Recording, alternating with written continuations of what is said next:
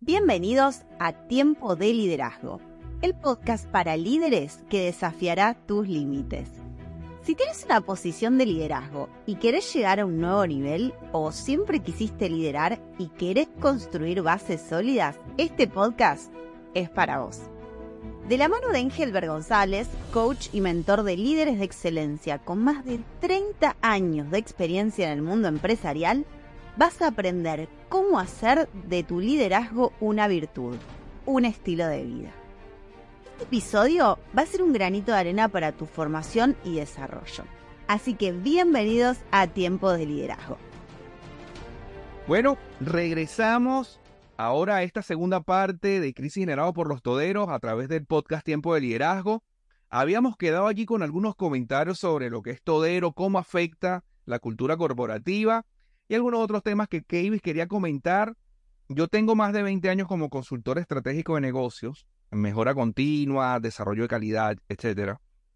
Y se me viene una pregunta a la cabeza. Algo, ahora nos están viendo un microempresario, dos emprendedores, probablemente cuatro o cinco pymes, empresarios de pyme, algunos gerentes, no sé.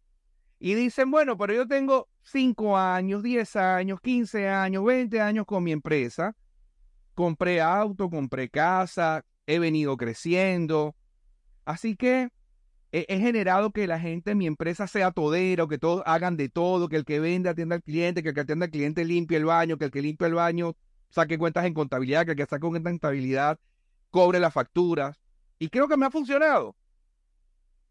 ¿Cómo podemos de una manera práctica hacerle entender a las personas? Yo, yo tengo alguna técnica, ya te la voy a compartir, pero ¿cómo le hacemos entender a el empresario o a la empresaria que tiene auto, casa, que se va de viaje una vez al año, decirle, hey, no lo estás haciendo bien, vos siendo todero o todera y generando una cultura de toderismo, acabo de inventar la palabra, te lo dije, me gusta inventar palabras, la cultura del toderismo dentro de la organización. ¿Qué opinas? ¿Cómo podemos de una manera práctica poder hacer ver a este empresario o empresaria que no está bien la cultura del todero? Mira, eh, muchas veces eh, los emprendedores se ven en la necesidad, como, como comentábamos hace poco, de empezar sus negocios eh, solos porque no han generado todavía, digamos, un músculo financiero para pagar sueldos, salarios, para contratar personas. pero como también dijimos al principio, la idea es que esa no sea la situación todo el tiempo. Claro. lo ideal es que el emprendimiento crezca. Todo emprendedor quiere ver su emprendimiento crecer y que conforme vaya creciendo el emprendedor entienda que también va llegando la hora de darle la oportunidad a otros de entrar al juego. Y de cierta forma también incluso eh, dar la oportunidad de cambiar el estilo de liderazgo dentro de su organización, porque muy probablemente un todero esté buscando más toderos. El emprendedor todero seguramente busca más toderos. Entonces, eh, la idea es que conforme a la organización, yo creo que eso lo da, lo da el crecimiento de la organización, ¿no? Eh, aporta una dinámica donde se pueden empezar a diferenciar bien las tareas y las responsabilidades sin necesidad de que una eh, choque con la otra o de que una sola persona esté abarcando varias tareas, porque Pasa eso también, incluso yo he visto en, muchas organizaciones donde a veces las tareas están mal distribuidas, eh, donde pudieran eh, reorganizarse, hacer una, una reingeniería empresarial y tal vez quitar ciertas responsabilidades de algunas personas que quizás están sobresaturadas de trabajo eh, y distribuirlas en, el resto del equipo, ¿no? y creo que de esa forma se, se, procura llegar a que la gente se especialice, a que la gente eh, busque crecer en un área y, se mantenga en el área. Eh, y conforme van creciendo, también van entrenando, van capacitando a otros que, que van llegando, lo cual también es muy importante, Engel, porque eh, también hay culturas donde mucha gente, por cuidar su trabajo, están como tienen como cierto recelo eh, de enseñar a otros, ¿sabes? De, de, de, entregar una tarea, de entregar una responsabilidad. piensan que a lo mejor están cediendo su liderazgo. De hecho, es un pensamiento muy, eh, muy recurrente. Si yo le entrego una tarea a alguien, entonces ahora esta persona es la que va a destacar y no voy a ser yo. Eh, pero la verdad es que es un, un pensamiento un poco egoísta. Eh, creo que como, como líderes tenemos que pensar de que no estamos cediendo nuestro liderazgo, sino que estamos invitando a alguien a participar del éxito, eh, a participar del alcance de la meta que nos hemos puesto como, como organización. Eh, y, creo que a eso es a lo que deben apuntar todos los, los líderes, a integrar, a hacer comunidad dentro de sus organizaciones, eh, a revisar que las tareas estén bien distribuidas y eso pueden hacerlo con, con ayuda de, de, expertos como tú eh, y, y, creo que eso aporta muchísimo valor, eh, mucho crecimiento tanto a las personas que integran la organización como a la organización. Aparte del control, hay muchos que quieren mantener el control, ¿verdad? sentir que no están soltando algo, entonces quieren controlar todo y por eso también se convierten en toderos. Sabes que en tu libro tú mencionas, eh, Engelbert, cinco crisis que, generan los toderos. Y me gustaría que, que, no sé, que seleccionaras dos de esas crisis, dos o tres crisis, eh, y que las desarrollaras un poquito, así tipo abre boca, eh, para todos los que nos ven y nos escuchan. Bueno, perfecto, genial. Fíjate, se me viene a la mente la primera que menciona en el libro, que es una visión confusa. En los más de 25 años que tengo haciendo consultoría y trabajando como coach y como mentor de líderes, de ejecutivos, altos ejecutivos y empresarios, me he dado cuenta que aquellos empresarios ejecutivos que no tienen clara la visión es porque están resolviendo el día a día. Están batallando con resolver em, cómo mandar los correos electrónicos y a la vez cómo atender al cliente de ventas y cómo atender la atención al cliente porque tenemos un problema en despacho o en cobranza, por ejemplo. Esos líderes que están tratando de hacer de todo, olvidan lo más importante. Y lo más importante que puede hacer un líder, quiero recalcarlo, lo dije en el primer episodio, en el segundo episodio de la segunda temporada, es tener una visión estratégica. Los líderes deben o debemos manejarnos con visión estratégica. Si nosotros estamos viendo em, otras cosas, vamos a perder lo más importante que podemos hacer es guiar a nuestras organizaciones, a nuestros departamentos, a nuestras gerencias hacia el éxito basado en una visión estratégica. Voy a decir rápidamente, no es una metáfora, es, algo real.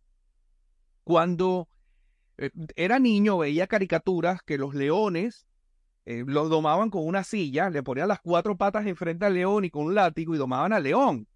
Y ciertamente vi a alguien domando un león de esa manera. Increíble, el león se puso como un gatito. Cuando investigué por qué ocurre esto, es porque el león tiene una capacidad impresionante de poner su mirada en un solo objetivo. Entonces, cuando vos le pones una silla con cuatro patas allí, el león está tratando de ver una de las cuatro patas, pero ve cuatro patas y no haya en, a cuál de ellas enfocarse. Y eso hace que entre en una crisis y por eso termina siendo domado. Bueno, eso ocurre con los, con los líderes que no tienen una visión clara creen que es más importante la venta y después es más importante la atención al cliente y después es más importante contratar y después es más importante hacer y después es más importante, no hayan cuál es la visión. Cuando el líder es guiado por una visión, cuando es guiado por una visión, el líder sabe que no está allí para vender, que no está allí para atender al cliente, que no está allí para llevar la contabilidad, que no está allí para hacer la cobranza. El líder sabe que tiene que llenarse o, o hacerse con estas personas especializadas, especialistas, para él poder llevar adelante a la organización hasta donde tiene que llegar. Entonces, la primera crisis que genera un todero es no tener una visión estratégica. Y a la vez, el no tener la visión estratégica lo hace ser todero, lo hace desperdiciar el tiempo haciendo cosas operativas. en lugar de enfocarse en esa primera visión. Correcto. Mucha, mucha falta de enfoque, sobre todo, eh, eh, conectando con, con lo que tú mencionabas. Eh, realmente no, no tener clara la meta, no tener claro hacia dónde te dirige, hace que el, el enfoque, que el foco eh, esté como, como un ventilador, digamos, eh, girando hacia todos lados, no sabes a qué enfocarte, no sabes a qué dedicarte, y por supuesto en el proceso eh, sufre el todero, sufren todos los demás. Absolutamente, absolutamente. La segunda crisis, obviamente es derivada de esta primera, tiene que ver con, con tener una falta de dirección eficaz. La, la eficacia, la efectividad, viene de la mano de hacer lo que se debe hacer o hacer más de lo que se debe hacer. El todero eventualmente es eficiente, o sea, porque eventualmente hace lo que tiene que hacer pero no va más allá porque no puede. La falta de dirección eficaz, obviamente, si el todero no está claro hacia dónde debe ir, por cierto, por cierto, a los que están viendo el programa o que están escuchando este programa, te pregunto, tu emprendimiento, tu microempresa, tu pyme, tu empresa familiar, tu gerencia, ¿tiene metas estratégicas para el año que viene? ¿Cumplieron las metas este año? ¿Fueron escritas esas metas? Cantidad de nuevos clientes, cantidad de ventas, cantidad de, de reclamos hechos en contra de ustedes, se disminuyeron. Eh, ¿Cómo están los empleados o los clientes internos? ¿Cómo están los clientes externos? La mayoría de las organizaciones camina hacia adelante o dicen caminar hacia adelante, pero no tienen controles porque no tienen una visión estratégica hacia dónde van. Entonces los líderes generan una dirección ineficaz. El cuerpo el cuerpo, o sea, la el líder es la cabeza y el cuerpo es el resto de los departamentos, de las áreas, de los funcionarios, de los operativos. Si la cabeza no sabe para dónde va, el cuerpo tampoco sabe para dónde va. Entonces, la gente termina, como vos decías al principio, termina copiando al líder. Si mi líder es todero, yo también tengo que ser todero. Si mi líder hace de todo, yo también tengo que hacerlo. Y resulta que entonces la organización se convierte en una organización como, vamos a llamarle organización ventilador, me voy a robar tú. Vamos, vamos a hacer un podcast, vamos a hablar de las estamos generando aquí Ajá. eh, frases, eh, palabras nuevas. Vamos a hacer un, un cap- vamos a hacer un episodio de empresas ventilador, ¿verdad? Entonces la empresa que va mirando, si el líder hoy mira hacia la atención al cliente, entonces todo el mundo mira hacia la atención al cliente. Si el líder hoy mira hacia las ventas, entonces hoy vamos hacia las ventas. Y te vas a dar cuenta que esas empresas no van a crecer. Llega un momento en que las empresas no pueden más. No pueden más. A lo mejor esto, a lo mejor facturan mucho porque no tienen competidores. Probablemente. No facturan mucho porque no tienen competidores. Entonces, número uno, falta de visión estratégica. Y número dos, falta de dirección eficaz. Escúchame bien, señora o señor líder, gerente, mando medio, CEO, gerente general, dueño, emprendedor, empresario. Lo más importante que vos podés hacer es tener una visión. Y lo segundo más importante es distribuir la visión para que tu equipo la lleve adelante. Si vos no tenés una visión, y si por supuesto al no tenerla no sabes distribuirla, no sabes delegarla, estás perdiendo el máximo potencial de tu equipo de trabajo y de tu organización. Eso para mí serían dos de las crisis que se generan los toderos. Perfecto. Y, también uniéndolo con, con lo que comentabas eh, y pasándolo un poco al lado personal, ya, ya no viendo desde el punto de vista organizacional, sino más personal, eh, pasa exactamente lo mismo.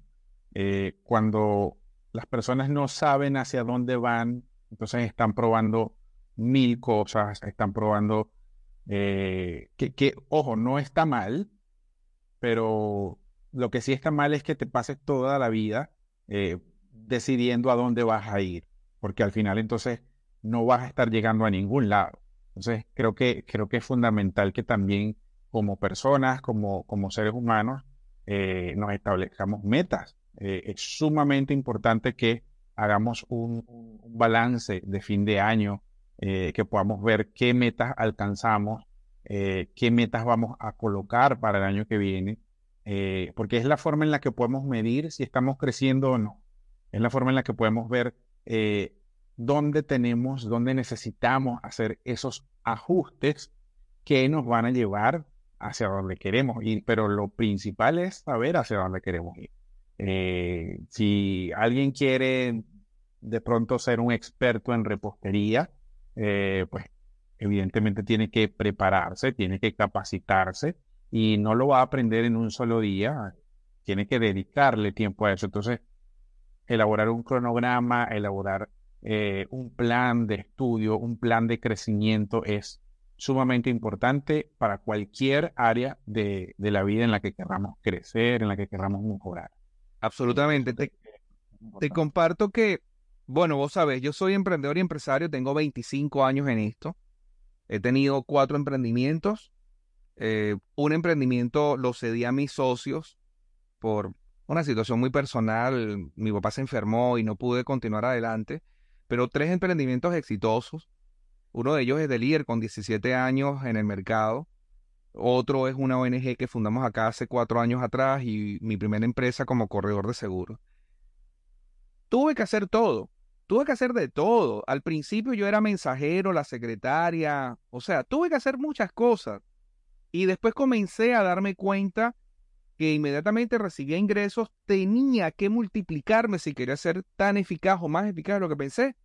Mi primera decisión, Kavis, hace 24 años, tal vez, menos, más, perdón, probablemente casi los 25 años fue estoy perdiendo mucho tiempo en el banco. Cuando iba a cobrar cheques de la compañía de seguros, cuando le iba a llevar cheques a los clientes, decía, estoy perdiendo mucho tiempo en la calle, demasiado tráfico.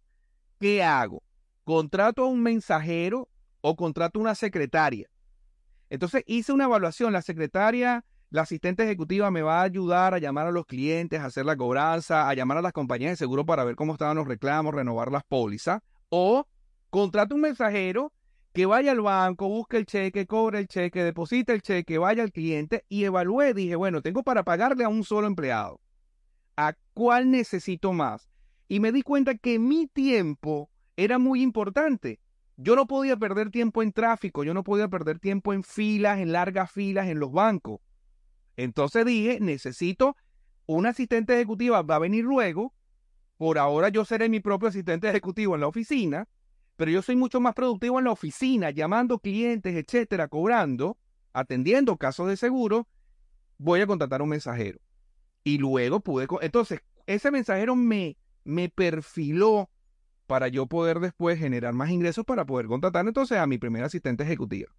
Eso es clave. Si yo quería hacer todo, eh, mira, hay que contribuir. Vos decías algo muy importante, me, me encantó eso. Contribuir con las personas, ayudar a las personas a crecer también en ciertas áreas todos los meses inicio procesos de mentoring de liderazgo, mentoring ejecutivo, coaching ejecutivo de liderazgo, así como procesos grupales y semigrupales para empresas, para organizaciones, para pymes, para emprendedores, muy importante. Procesos en coaching de venta y atención al cliente o trabajo en equipo. Cada mes espero añadir valor a la vida de empresas y de empresarios y de sus ejecutivos a través de estos procesos. Contáctame a través de mi página web, de mi blog, porque los procesos los hago en línea, pero también los puedo hacer presencialmente, sobre todo en Buenos Aires, en las zonas aledañas, Uruguay, Chile, Paraguay. Con gusto puedo visitar cada uno de ustedes para llevar nuestros entrenamientos, conferencias y procesos de mentoring y coaching online para todo el mundo con clientes en Asia, Europa, Oceanía y también los Estados Unidos. Si nosotros por ahorrarnos parte del dinero creemos que vamos a crecer como emprendedores, sobre todo le estoy diciendo esto a los emprendedores y microempresarios, no vas a crecer. Tenés que tomar del dinero de tus ganancias para contratar gente porque es la única manera como vos vas a poder crecer como líder y como empresario. No hay otra. No es gratis. Sí, y de hecho, creo que ya podemos empezar de cierta forma a, generar eh, esas estrategias o, prácticas que pudiéramos sugerir a quienes nos ven, a quienes nos escuchan, eh, para, para que mantengan un enfoque efectivo y, eviten caer en la trampa del el todero.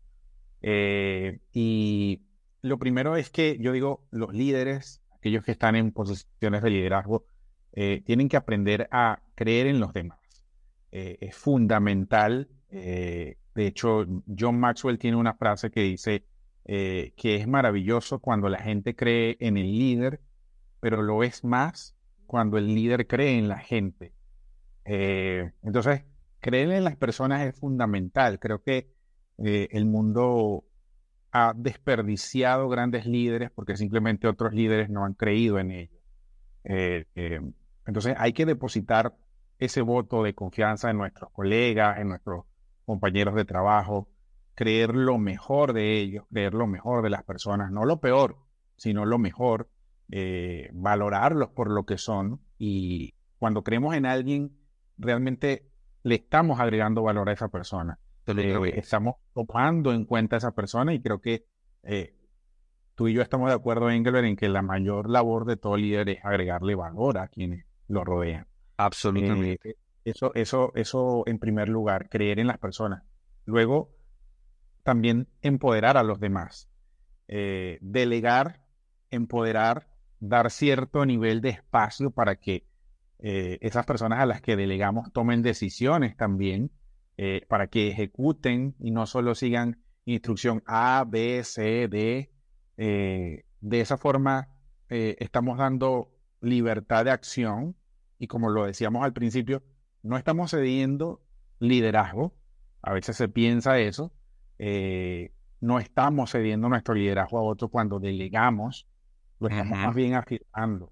Absolutamente. estamos dejando que otros lideren y dejar que otros lideren con, contigo eh, es clave para hacer las cosas de, mayor impacto. Eh, y a fin de cuentas tenemos que estar seguros ¿no? de nuestro propio liderazgo, no estar pendientes de, recibir siempre nosotros la atención. Eh, y eso implica enfocarse un poquito más en los logros de los demás, ayudar a los demás también a crecer, a triunfar, a tener éxito, eh, y, no solamente en los logros personales, en los logros propios. Entonces, si vamos a lograr algo grande, tenemos que hacerlo con y a través de las personas. Y, luego tener paciencia. Eh, yo creo que soltar lo que por mucho tiempo hemos llevado, eh, de mm. lo que nos hemos apropiado, Así es. lo que creemos que es nuestro, que nadie nos lo va a quitar, eh, eso no ocurre de la noche a la mañana. Entonces, eh, debemos ser pacientes con nosotros mismos, con los demás. Las personas van a fallar, eh, las personas se van a equivocar, como tú lo hiciste alguna vez, como lo sigues haciendo, porque nadie es perfecto. Entonces, hay que adoptar la paciencia como una virtud y eso toma tiempo, pero cuando empieces a ver los resultados, mira, no vas a querer parar, vas a querer seguir desarrollando a otros, eh, ayudando a otros, queriendo generar dinámicas para incluir a los demás y, conectando más con las personas. Así que eh, yo diría que, mira, mi recomendación, la próxima vez que estés frente a una tarea, antes de proceder a ejecutarla, pregúntate, ¿puedo enseñar a alguien más a hacer esto? Perfecto. Eh, puedo delegar esta tarea a alguien a quien puedo confiarle esa tarea sin ningún tipo de prejuicio sobre esa persona y, así poco a poco eh, irá dejando de ser un todero. no, genial, genial. Yo solamente quiero para añadir algo, no para completar lo tuyo porque lo dijiste todo muy completo, solo para añadir algo. Es necesario reconocer que el síndrome del todero es dañino hasta que usted, amigo, a usted, amiga que está escuchando, no comprenda que el síndrome del todero está en contra de vos mismo, en contra de tu calidad, en contra de tu crecimiento, en contra de tu organización. Hasta que no comprendas eso, probablemente no va a dar ninguna de las recomendaciones que, que dijo Keyes. Si ya estás medianamente convencido, wow, ¿verdad? Yo debo dejar de hacer ciertas cosas, seguí este plan de tres pasos que te dio Caves al principio, que, o sea, que te lo acaba de dar, mejor dicho, para poder dejar de ser un todero. Yo creo fervientemente en que cuando las personas se dan cuenta que pueden ser mejores, que pueden crear un mejor entorno, entonces tratan de hacerlo. Pero como no lo sabían, o sea, yo, yo estoy convencido de que la gente sigue haciendo las cosas porque no sabe. Eso es como, como comer azúcar, ¿verdad? El azúcar es dañino. Se ha demostrado que el azúcar eh, forma parte de las células cancerígenas. O sea, ya se sabe que el azúcar es totalmente dañino. Hasta que no se sabía, hasta que no lo sabíamos, hasta que no sabíamos que, que la sal, con el exceso de sodio que trae actualmente, también es sumamente dañino al organismo, como no lo sabías, bueno, probablemente podías excusarte. Pero a que estás escuchando sobre el síndrome del todero, y que te invito por favor a poder a contactarnos. Con gusto estamos para asesorarte. Ya dije, todos los meses abrimos procesos de mentoring y de coaching para ejecutivos y altos, este, y altos empresarios, mandos, mandos altos, mandos medios. También te recomiendo que puedas comprar el libro Reflexiones de Liderazgo, eh, está para todo el mundo a través de Amazon impreso y también para Amazon Kindle. Y podés comprarlo en Argentina a través de Mercado Libre. Creo que son reflexiones muy sencillas que te van a poder permitir evaluar tu liderazgo, seas líder corporativo, institucional, ministerial, comunal, de tu familia. Y vas a poder saber si necesitas hacer algunos ajustes para que puedas ser un mejor líder. Soy Engelbert González soy Kevin Rojas. Para nosotros es un privilegio estar con ustedes a través de este podcast Tiempo de Liderazgo. Nos vemos la semana que viene. Gracias por participar. Deja tu mensaje acá abajo. Si estás en Spotify, en Google Podcast, en YouTube, te invitamos a suscribirte para que no te pierdas ningún episodio de este tu podcast Tiempo de Liderazgo. Nos vemos. Chao, chao. Chao.